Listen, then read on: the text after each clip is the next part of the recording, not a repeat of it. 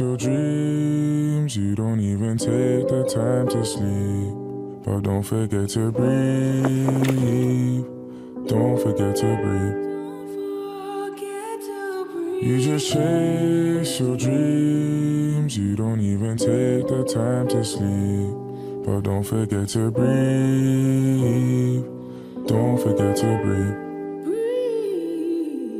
You just chase your dreams.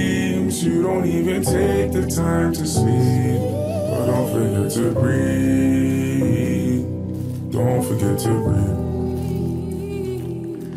Einen großen Roman möchte ich Ihnen jetzt vorstellen, und zwar einen großen Roman über Heimat, sexuelle Identität und die Geborgenheit in der Familie und im Anderssein. Das alles ist Judith Sanders Roman Johnny ohne Land.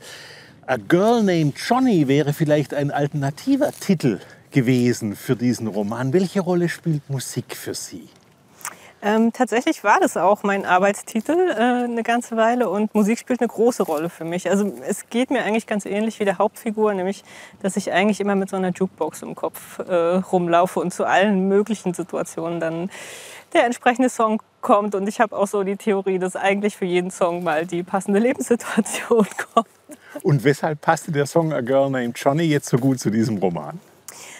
Ich habe tatsächlich diese Patti Smith-Platte, ähm, auf der sie jedenfalls in meinen Ohren singt, A Girl Named Johnny. Ich konnte das niemals verifizieren, aber es hat mich lange beschäftigt.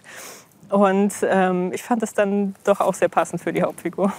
Die Hauptfigur kommt zur Welt unter dem Namen Joanna Wolkenziehen, aber sie gibt sich den Namen Johnny. Warum macht sie das?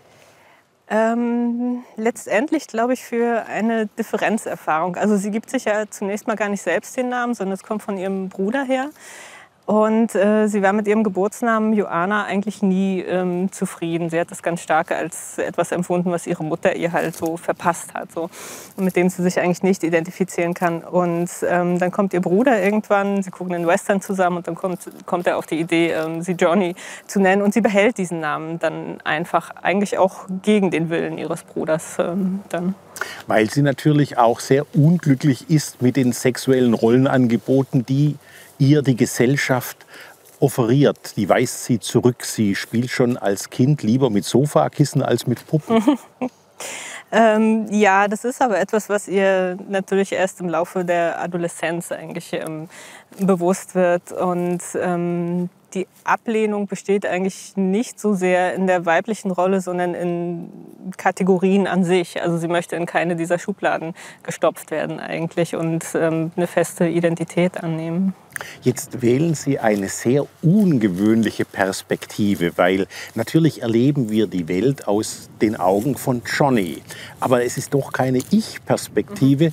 weil Johnny hat die Eigenart, sich selbst tagebuchartig immer in der Du-Form anzusprechen, sodass der Roman eigentlich in der Du-Perspektive, nicht in der Ich-Perspektive geschrieben ist. Mhm. Naja, eigentlich ist es ja eine verkappte Ich-Perspektive. Also es ist gleichzeitig also es ist eigentlich jemand, der ich sagt, äh, ohne ich sagen zu wollen. Und es stellt halt so eine heilsame Distanz ähm, her. Also sie beobachtet sich eigentlich auch wie eine Figur in einer Geschichte und das gibt ihr überhaupt erst die Möglichkeit, ähm, einen Blick auf sich zu gewinnen und ihre Geschichte ähm, zu erzählen. Ich habe bei der Lektüre äh, des Leseexemplars Ihres Romans immer an die Seitenränder unablässig gekritzelt, Brust, Ausrufezeichen, Brust, Ausrufezeichen, weil ich wirklich fasziniert erlebte, wie jemand sein eigenes Bewusstsein mhm. unter das literarische Mikroskop legt.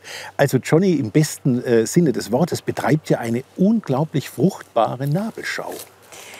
Ähm, ja, es ist ein stark introspektives ähm, Buch und das ist auch das, worum es mir eigentlich ging und äh, was dann auch am meisten Spaß gemacht hat beim Schreiben. Ich bin nicht so die Fakten- und Ereignisschreiberin, so ich stelle auch ganz wenig also Recherchen. Also Krieg und Frieden aus äh, der Feder von Judith Sander steht nicht zu befürchten. Äh, steht nicht zu befürchten.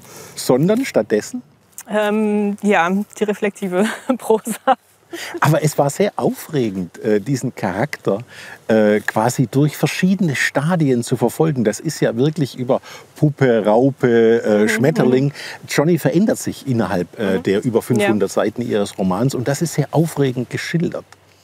Ja, das ist äh, auch sehr wichtig, dass eine ähm, Veränderung ähm, stattfindet. Also es sollte natürlich keine statische Figur sein. Also mein Interesse ist ja schon auch irgendwie der realistische Roman.